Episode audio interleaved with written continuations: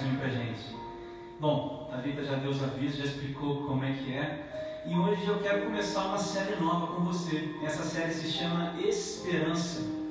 Ok? Essa série nova ela se chama Esperança. E nós vamos dividir essa série em três partes. Porque eu pretendo, nessas três semanas, o meu intuito é responder três perguntas. Por que você deveria esperar alguma coisa de Deus? Talvez é isso que eu consiga falar com você hoje. A segunda pergunta é como eu devo depositar a minha esperança em Deus? E a terceira pergunta é por que eu preciso depositar a minha esperança em Deus? Então, hoje eu quero falar com você sobre desejo e esperança. Na semana que vem eu quero falar com você sobre fé, amor e esperança. E na outra semana a gente vai finalizar falando sobre obediência e esperança. Então, eu falo hoje de algo que é tão trivial para você que tem algum movimento dentro da igreja, você que tem algum conhecimento no meio cristão, essa palavra esperança não é uma palavra nova para você. Mas eu tenho certeza que a palavra é nova para você. Mas essa pergunta que eu vou fazer aqui agora é uma pergunta que ecoa também na sua mente. Se nós formos bem sinceros com a gente mesmo, a gente vai saber que um dia nós já fizemos essa pergunta. E a pergunta seria a seguinte: por que, que você deveria esperar alguma coisa de Deus? Por que, que você deveria esperar alguma coisa de Deus? E a resposta é bem rápida, é bem simples, né? Você já conhece. A resposta é a seguinte: é porque o desejo de Deus é bom e é melhor do que o meu desejo. Não é isso? É isso que a gente está acostumado a ouvir, cara? Não é essa a resposta que você daria? Se eu te perguntasse por que, que você deve esperar alguma coisa de Deus?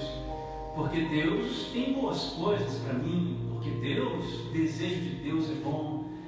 Mas eu queria refletir com você hoje assim, de um nível, um nível mais profundo. E assim, gente, eu queria falar de verdade sobre o que é esperar em Deus. Sobre o que significa mesmo esperar em Deus. Será que é tão fácil assim dizer e viver isso aí que a gente acabou de falar? Vocês concordam comigo que decidir é uma é, que esperar é uma decisão? Tem a ver com um momento onde você diz assim: Eu vou esperar. Você concorda comigo que você pode é, retroagir, você pode ir à frente, você pode esperar? Então, esperar, de uma maneira muito geral, tem a ver com uma decisão. Só que o problema de esperar alguma coisa é justamente, cara, decidir errado. O problema em esperar é justamente decidir errado e a gente perder tempo, tomar decisão errada e perder tempo. Então veja, veja como é uma questão complicada você falar de esperar alguma coisa. Porque você pode dizer assim, eu vou decidir esperar e decidir errado. Como você pode dizer, eu decidi seguir em frente e decidi errado. Eu decidi retroceder e decidi errado. O problema da espera é o problema da escolha. O problema da espera em qualquer coisa é o problema da escolha. Agora, sobretudo, o problema da espera em Deus é o problema da escolha. Porque o que eu e você já desejamos e já escolhemos, se estivermos em situações normais, o que a gente já escolheu é que a gente quer ser feliz que a gente quer acertar. Isso parece ser a coisa mais importante para a gente. E de uma certa forma, esse desejo intrínseco, natural, guia a gente nas decisões. É uma espécie de instinto. Mas me parece que existe um conflito aqui. Um conflito entre os nossos desejos e o ato de esperar em Deus. Vê se você entende. Para mim parece que existe um conflito aqui posto. O ato de esperar em Deus em relação a esses nossos desejos. O que, que os nossos desejos realmente anseiam? E o que, que é essa coisa de decidir esperar em Deus? Eu quero ler um texto com você, sem perder mais tempo. E o texto está lá em Tiago, capítulo 5, versículos 7 e 8. Só dois versículos. Nós vamos ler outros trechos, trechos da Bíblia. Mas eu quero começar com esse. Olha só, cara. Tiago, capítulo 5, perdão, versículos 7 e 8. Portanto, irmãos, sejam pacientes até a vinda do Senhor. Aí ele continua: Vejam como o agricultor aguarda que a terra produza a preciosa colheita e como espera com paciência até virem as chuvas do outono e da primavera.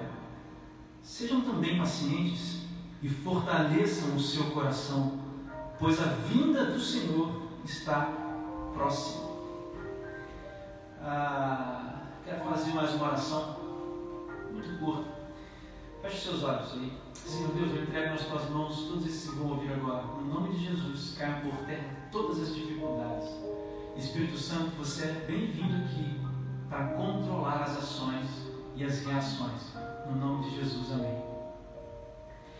O, o, o, essa carta escrita aqui, essa carta uh, de Tiago, sobretudo o capítulo 5, é, reflete uma, uma, um ambiente muito assim, muito fácil de entender.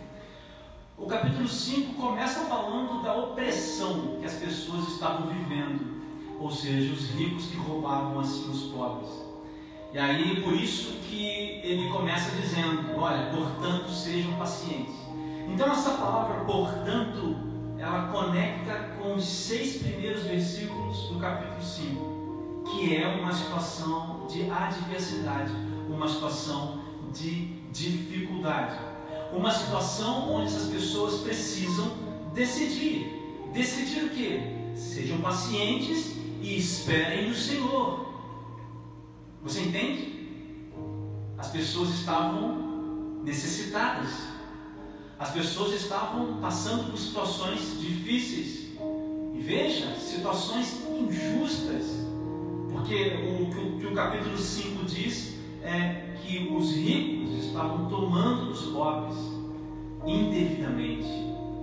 Mas ainda assim, ele escreve: sejam pacientes até a vinda do Senhor. Eu quero destacar alguns pontos com você aqui sobre esperar em Deus e o que você decide no seu coração.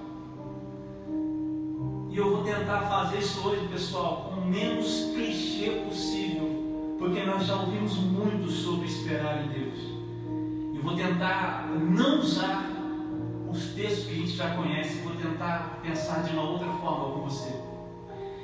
Veja bem, a primeira coisa que eu posso tirar desse texto é o seguinte, cara.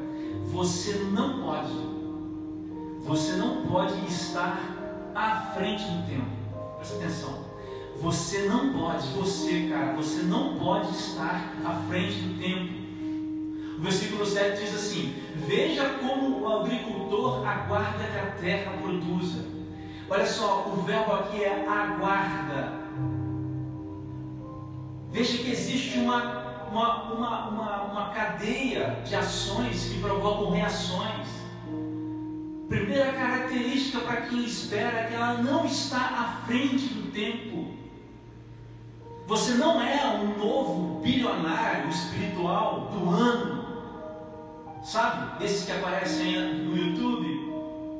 Sabe? O bilionário espiritual. Estou me apropriando desse exemplo que saiu de um ponto e simplesmente chegou no outro ponto, assim do nada. Você não é essa pessoa. Não existe essa pessoa. Nunca houve essa pessoa. Nunca houve esse ser humano que saiu de um ponto e apareceu no outro espiritualmente falando. Você não pode estar à frente do tempo. Sabe por quê? Porque querer esperar em Deus querer esperar de Deus alguma coisa de Deus requer trabalho. Ou seja, mudar o seu desejo, aceitando o desejo de Deus, aquilo que a gente falou lá no início. Você sabe que o desejo de Deus é bom, mas eu sei que a gente não consegue atingir esse negócio. Eu sei que a gente não consegue atingir que Deus é bom assim, não é fácil atingir essa, essa verdade. É porque existe trabalho.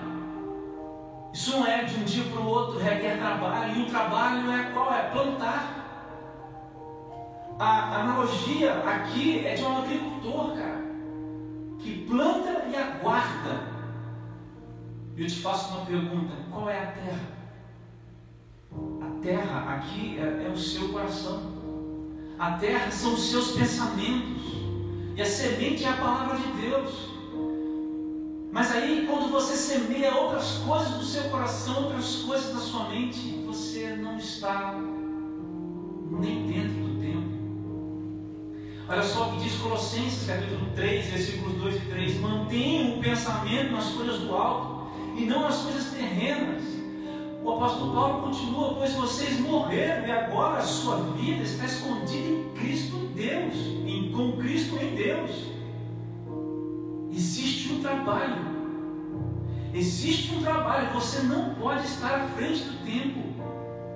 E o tempo do agora é o tempo da plantação da plantação da palavra de Deus no seu coração e no seu pensamento. Meu amigo, você deveria estar apenas no tempo certo, seja qual for o momento que você está vivendo, cara. Talvez você tenha milagres para contar hoje, mas mesmo assim você deveria estar plantando hoje. Talvez você não tenha milagres para contar, você só tenha tristezas e tragédias para contar. Meu irmão, meu amigo, meu ouvinte aqui, você deveria estar plantando, porque sempre é tempo de semear a palavra de Deus no nosso coração. Ninguém está à frente do tempo. Primeira coisa, o que você está semeando, porque o seu trabalho é esse é se encher, se moldar da palavra de Deus, de conhecê-lo. E nós vamos falar muito sobre isso quando nós, no semana que vem, sobre fé, sobre amor. Nós vamos falar muito sobre isso na semana que vem, sobretudo sobre esse primeiro ponto, que é baseado no relacionamento. Mas em segundo lugar, eu quero dizer para você que você também não pode estar atrás do tempo, ou seja, no tempo errado, porque o, o escritor continua no versículo 7: O agricultor aguarda, mas ele espera com paciência até virem. Até virem, eu quero parar nesse ponto: virem as chuvas de outono e de primavera. Veja bem, deixa eu te perguntar uma coisa: quem é que pode fazer chover? Você pode fazer chuva. Você pode agora, nesse momento, criar chuva. Deixa eu te fazer uma pergunta assim. Você pode adubar o solo de maneira concreta. Você pode hoje plantar um pé de qualquer coisa, preparar o solo, mas você pode vir e mandar é, vir a chuva. Você pode fazer isso? Alguém nesse mundo pode fazer isso? No máximo, a gente pode prever ter uma estimativa do que vai acontecer. E sabe o que significa a questão da chuva nesse texto aqui de Tiago? É porque a chuva só Deus pode mandar. Entende? A chuva é Deus que manda.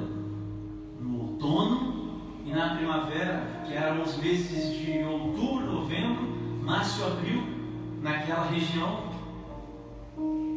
Então, se o seu papel é plantar e o de Deus é fazer chover, por que você está tentando colher se a chuva não veio?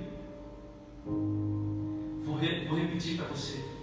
Se o seu papel é plantar e o de Deus é fazer chover, por que, que você quer colher se a chuva não veio? E por que você quer plantar se você não acredita que Deus pode mandar a chuva? Você entende agora a questão do desejo? Estar no tempo errado é colher antes da hora e não ter plantado, para que quando a chuva vem, a coisa cresça.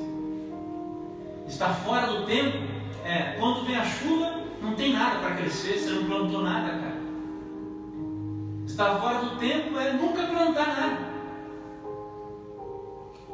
Sabe, esse grupo aqui, esse, esse, esse, esse grupo de pessoas, tão rechaçado pela comunidade cristã dessa cidade, de outras cidades também, nasceu num momento assim. E aí eu lembro da, da gente daquele início. E parece que aquele início, sabe assim, tinha uma chuva caindo na gente. Cara, aí eu lembro, sabe, dos meus pais que plantaram coisas meus, no, meu, no meu coração. E assim, pela misericórdia de Deus, eu fiquei sem plantar muito tempo. Mas naquele momento, porque tinham coisas plantadas no meu coração, que os meus pais fizeram isso por mim, quando a chuva veio, sabe, germinou. E aí eu fico pensando em alguns amigos que estavam com a gente naquela época, que não estão aqui hoje mais. Sabe por quê? Porque quando a chuva veio, não tinha nada plantado. Você entende, cara? Sabe o que significa chuva? A chuva significa a bondade de Deus. E aqui eu vou entrar no ponto central dessa reflexão com você. Eu quero que você preste atenção nisso aqui agora. Porque Deus tem falado isso comigo já há algum tempo. A chuva representa a bondade de Deus. A questão é que eu acredito que a gente não acredita que Deus vai mandar a chuva. E aí eu criei o problema da mesma moeda. E eu vou te explicar qual é o problema da mesma moeda. Sabe o que, não faz sentido? As pessoas decidirem os seus destinos, por exemplo, jogando a moeda para cima. Qual é o jogo da moeda? Você joga a moeda para cima, cara é uma coisa, coroa é outra. Mas sabe o que, que não faz sentido? Porque a cara é da mesma moeda. A coroa é também da mesma moeda. Sabe o que faria mais sentido num jogo? Se as pessoas jogassem duas moedas. E aí uma moeda que aparecer uma coisa, outra moeda que aparecer outra. E sabe eu acho que é assim com o nosso, com o nosso desejo? Sabe, eu acho que a gente fica jogando moedas com Deus. Porque numa face dessa moeda, a gente está querendo colher antes da chuva pressionando Deus, numa atitude legalista, achando que a quantidade de horas que você acumula lendo a Bíblia e orando é, é, é, são, são, te dão a certeza de que você alcançará aquilo que você tem pedido a Deus e que você alcançará uma vida sem sofrimentos. É uma vida que não acredita na bondade de Deus, é uma vida que precisa do cenário. Não são esses irmãos aqui, não. Porque esses irmãos não precisavam do cenário, eles apenas acreditavam, esperavam. Mas o outro lado da moeda são as pessoas, o outro lado da moeda são as pessoas que quando a chuva vem não tem nada.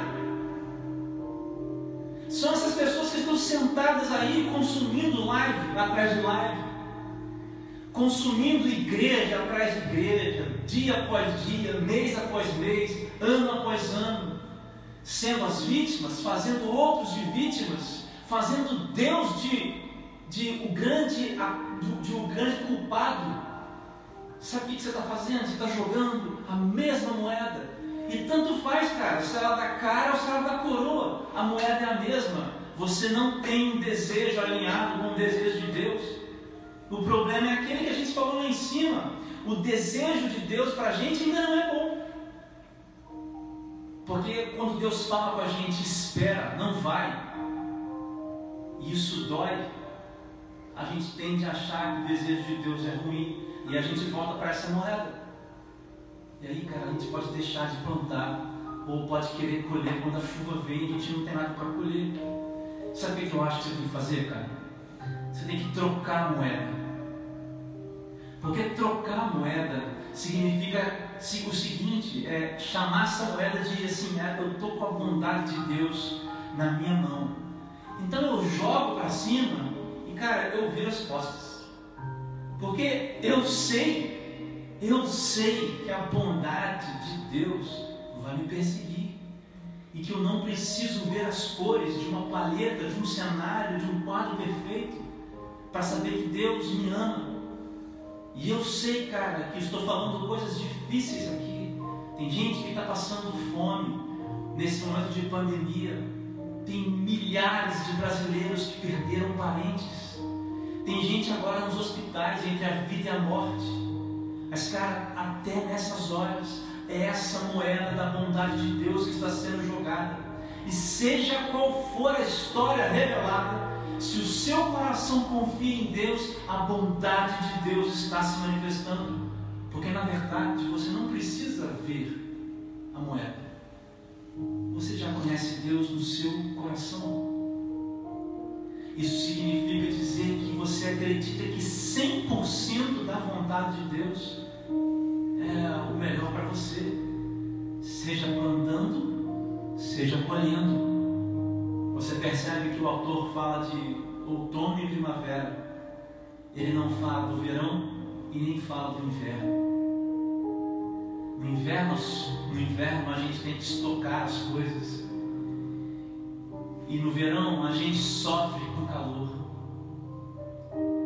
Mas mesmo que a gente passe pelo inverno, mesmo que a gente passe pelo verão, pelo sol escaldante ou pelo frio mais intenso, logo logo vem o outono, logo logo vem a primavera. Isso significa acreditar na palavra de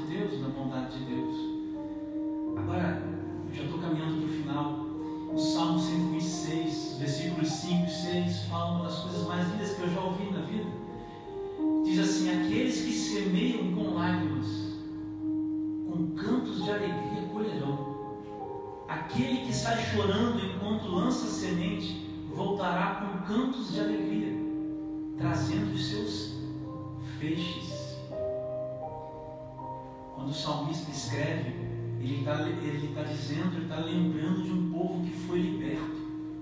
O salmista, no Salmo 126, ele está trazendo à memória as coisas que Deus fez.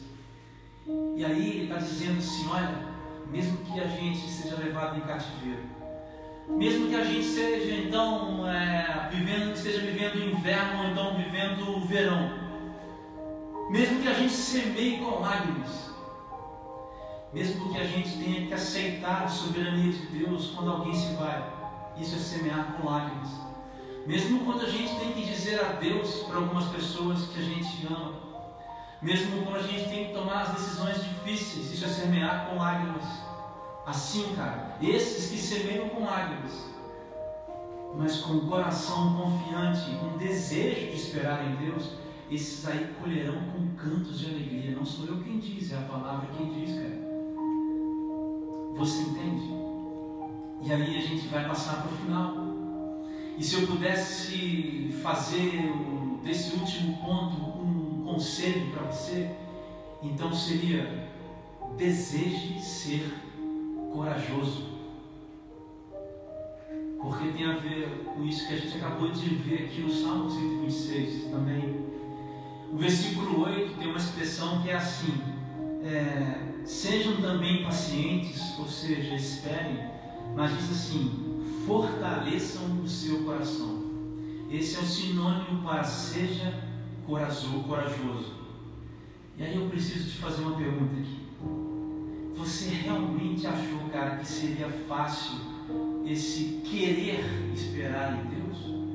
Assim, será que a gente não se enganou aí, pensando que seria uma coisa simples? Eu não estou falando esperar em Deus apenas, veja bem, eu estou falando querer, aceitar, esperar em Deus. Talvez você achou que seria fácil Romanos 12, 2. A gente está cansado de falar, né? Não imitem o comportamento e os costumes desse mundo, mas deixem Deus os transforme por meio de uma mudança em seu modo de pensar. Olha aqui, ó. A fim de que experimentem a boa, agradável perfeita vontade de Deus para vocês. Vocês acharam mesmo que experimentar a boa, agradável e perfeita vontade de Deus não ia requerer nada de nós? Vocês acham mesmo que essa metanoia, que é a palavra que o apóstolo Paulo usa aqui em romanos, a constante metanoia, num, num tempo que continua e continua e continua, isso seria fácil, seria algo natural. Isso significa que nós precisamos ser corajosos. Eu vou terminar. O Salmo 27, capítulo 14, eh, versículo 14 diz o seguinte: olha só. Espere no Senhor. Agora olha só, cara. Seja forte. Coragem. Olha, seja forte. Coragem. Espere no Senhor. Construa a, a, a, força, cara, no seu coração. O tornar-se corajoso é construir força no seu coração. É esse conceito que eu queria que você não saísse daqui dessa noite sem. Entendendo que a coragem é alguma coisa que a gente forja no coração, dia após dia. E veja que a coragem não está naquilo que nós fazemos, justamente por aquilo, por aquilo que eu acabei de dizer. É trocar a moeda, a moeda da bondade de Deus é isso que faz corajoso, e eu vou provar para você. Salmo 18, versículo 30. O caminho de Deus, a partir do 30, o caminho de Deus é perfeito. As promessas do Senhor sempre se cumprem. Ele é o escudo, ele é o escudo, para que todos, todos aqueles que nele se refugiam. Pois quem é Deus, senão o Senhor, o dono de todas as coisas? É isso. Quem é a rocha firme, senão o nosso Deus? É você que é a rocha? Não. É o nosso Deus que é a rocha. Por isso que você é corajoso. E você deve ser corajoso. Deus me reveste de força e remove os obstáculos do meu caminho. Torna os meus pés ágeis como o da costa e me sustenta quando eu ando pelos montes. Treina as minhas mãos para a batalha e fortalece os meus braços para vergar o arco de bronze. Tu me deste teu escudo de vitória, tua mão direita me sustenta, teu socorro me engrandece abriste um caminho largo para os meus pés, de modo que não vacilem. O corajoso só é corajoso porque sabe quem é Deus. Entendeu? A questão de você querer esperar em Deus, ter a coragem de querer esperar em Deus, seja lá o que for o seu pedido. Seja lá o que for que você precisa esperar em Deus, está a coragem para fazer isso, está em saber que Deus é o escudo, Deus é o caminho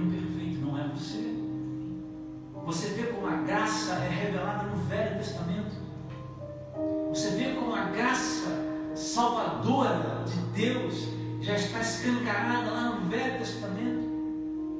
Olha o que o salmista diz: quem é a nossa rocha? Quem é a rocha senão Deus?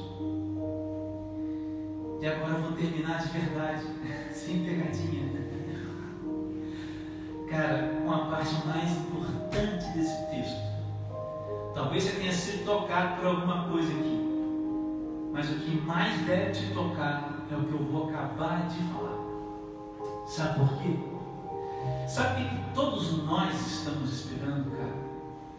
Eu vou ler para você aqui no versículo 8. Sejam também pacientes e fortaleçam o seu coração. Agora olha como é o escritor aqui termina. Pois a vinda do Senhor está próxima. Cara, essa é a esperança. Acima de qualquer outra. E alguma coisa aqui é diferente do Salmo é, é, 27, do Salmo, 20, do Salmo 27 que a gente acabou de ler. Porque para esses homens do Velho Testamento, Jesus era uma promessa. O rei viria. E veio da forma que poucos entenderam. Porque muitos esperavam um homem cheio de coisas para dominar politicamente. Mas para nós, Jesus é uma realidade. E agora nós estamos vivendo debaixo de outra promessa, de que Ele voltará. E a Bíblia fala que essa esperança está em Cristo Jesus, e isso não pode ser tirado de nós. E talvez você esteja nessa noite se esquecendo do que significa essa esperança. Talvez você esteja do outro lado dessa tela chorando. Talvez você esteja do outro lado dessa tela se identificando com as esperas que você não tem coragem de querer. Mas o que eu vou lhe dizer agora tem que se tornar a sua maior espera e o combustível maior para seja lá o que for você enfrentar na vida. Isso está escrito em Apocalipse, capítulo 21, versículo 4 e versículo 5. Olha só a promessa e a esperança que nós temos. Ele enxugará dos olhos toda lágrima. Toda lágrima. Vou repetir. Ele enxugará dos seus olhos toda lágrima. Isso significa que você terá de plantar com lágrimas. Isso significa que você também vai colher com lágrimas. Isso significa que você vai realmente deixar que as lágrimas caem no seu rosto. Mas Jesus enxugará toda lágrima. Não haverá mais morte, nem tristeza, nem choro, nem dor, pois a antiga ordem já passou. Você entende? Não haverá mais morte, nem tristeza, nem choro e nem dor, pois a antiga ordem já passou.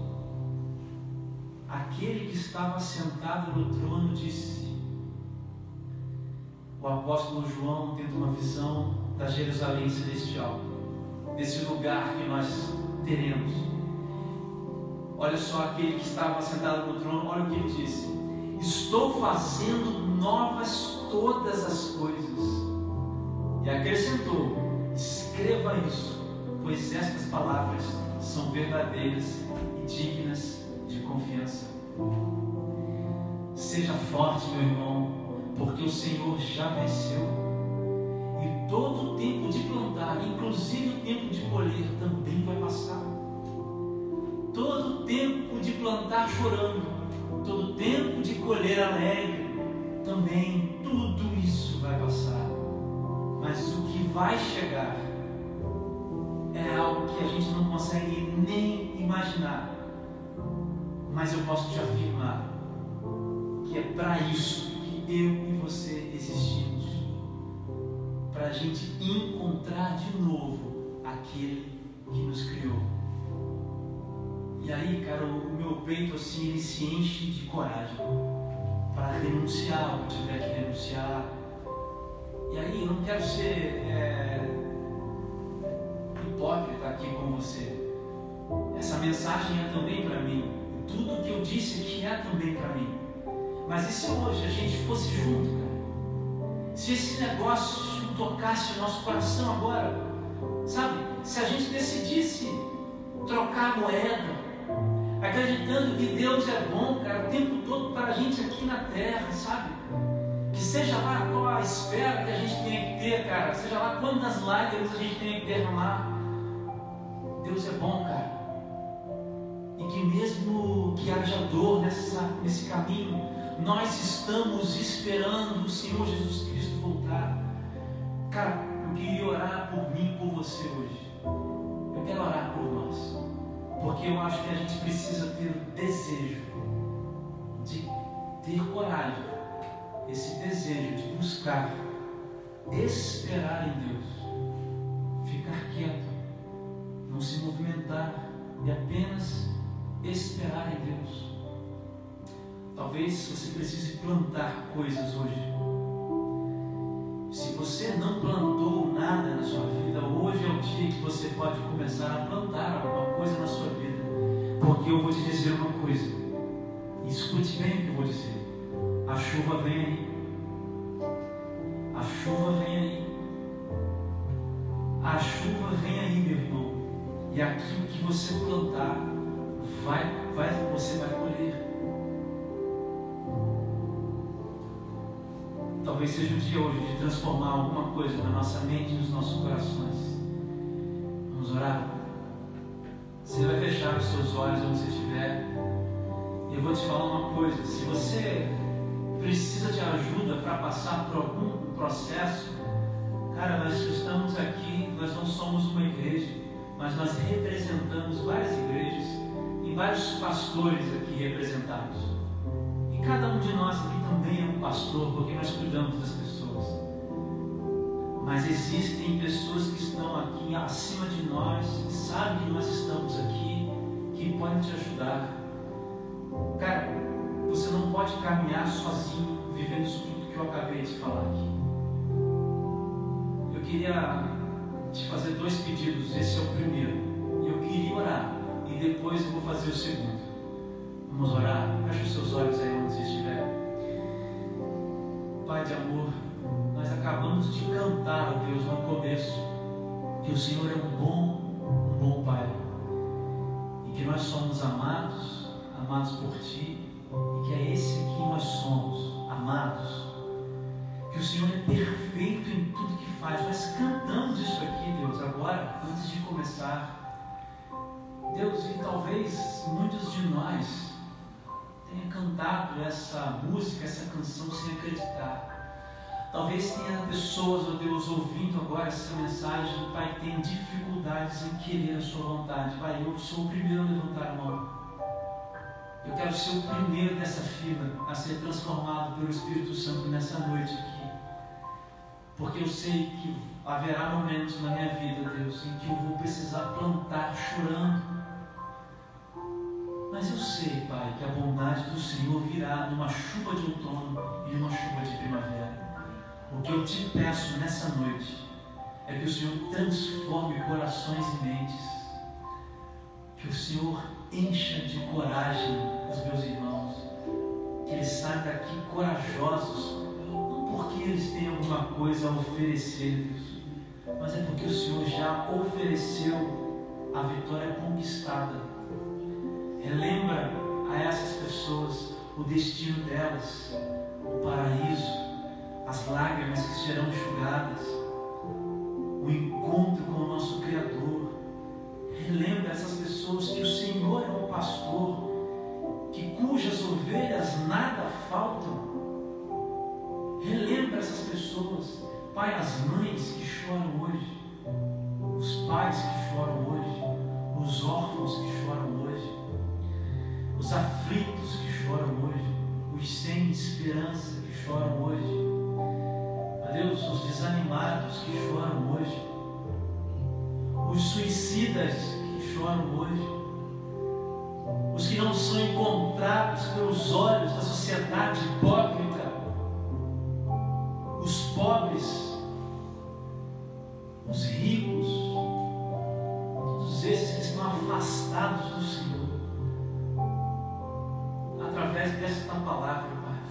nascer no coração dessas pessoas um desejo de te obedecer, de seguir, de esperar no Deus que é bom.